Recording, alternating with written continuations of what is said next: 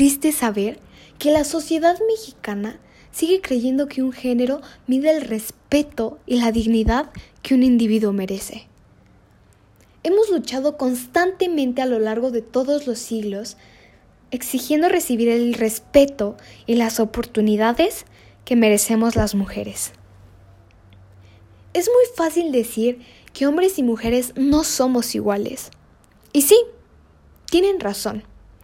Fisiológicamente y a la manera de pensar, no lo somos. Y a decir verdad, es algo bueno, porque sin esas características que nos identifican y nuestra variedad de ideas, no podríamos reproducirnos, crecer, interactuar ni aprender. Pero ojo, eso no quiere decir que las mujeres seamos menos importantes que los hombres. Es una tontería mencionar a la mujer como el sexo débil. Si analizamos bien ese comentario, nos daríamos cuenta de que no tiene lógica que un sexo fuerte, entre comillas, tenga la necesidad de minimizar a otro solo para sentirse superior o con mayor poder. Debemos empezar a reconocer que ningún género tiene superioridad al otro. Los dos son exactamente iguales. Por lo tanto, valen exactamente lo mismo. Es preocupante ver cómo los mexicanos normalizan y justifican la violencia y la desigualdad a la mujer. No me refiero solo físicamente, sino también psicológicamente. Para no hacer este capítulo tan largo, mencionaré solo un ejemplo de cada uno de estas. En el caso de la violencia hacia la mujer, la cosificación sexual es el ejemplo. Esta, para los que no saben, es una forma de discriminación sexista en la que el valor de una mujer se reduce en su cuerpo o partes de éste, con la percepción errónea de que éstas la representan en su totalidad, teniendo como objetivo minimizar la importancia de sus atributos internos, mostrando así a la mujer como un simple trozo de carne. Esta la vemos día a día en comerciales, revistas, programas de televisión, canciones, centros de trabajo, entre otros. Si no me crees, el mostrar a la mujer con poca ropa o grandes escotes para promocionar una bebida alcohólica o ponerle nombres sexistas son claros ejemplos de cosificación sexual hacia la mujer. Es lamentable saber que estas acciones son justificadas siendo tomadas como un chiste, cuando sabemos perfectamente que no lo es. Recordemos que una persona se le define por lo que piensa y cómo actúa. Y créeme, ser machista no es algo de lo que se debe orgullecer. Por otro lado, aunque se dice que hoy en día ya existe la igualdad y equidad de género, sabemos perfectamente que tratan de disfrazar la realidad. Es tan evidente que todavía no existe esa igualdad de género y un ejemplo donde se puede notar claramente es en los empleos.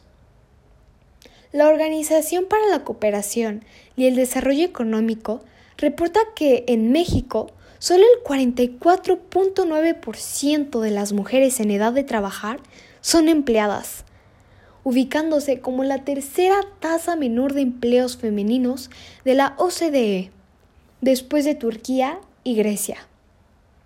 Por el contrario, los hombres mexicanos tienen una tasa de empleo del 78.5%, lo que da lugar a una de las mayores brechas de género de empleo de la OCDE.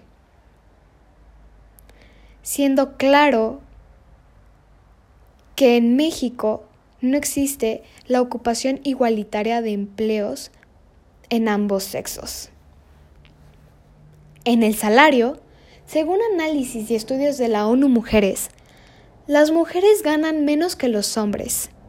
En la mayoría de los países, las mujeres en promedio ganan solo entre el 60 y el 75% del salario de los hombres, cuando debería de ser el 100%, ya que de igual manera son humanos.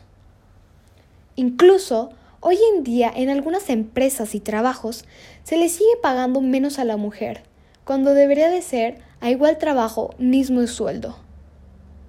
Y bueno, ustedes pondrán de excusa que los hombres son los que se encargan de sostener económicamente a la familia y por ello reciben mayor salario.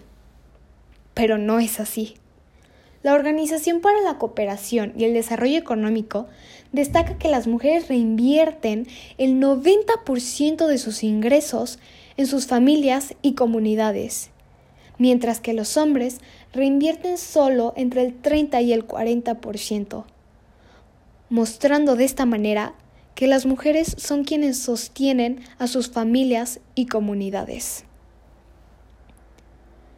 Debemos de cambiar esta situación. No te pido que pagues grandes campañas para que esto termine. Te pido que empieces en ti.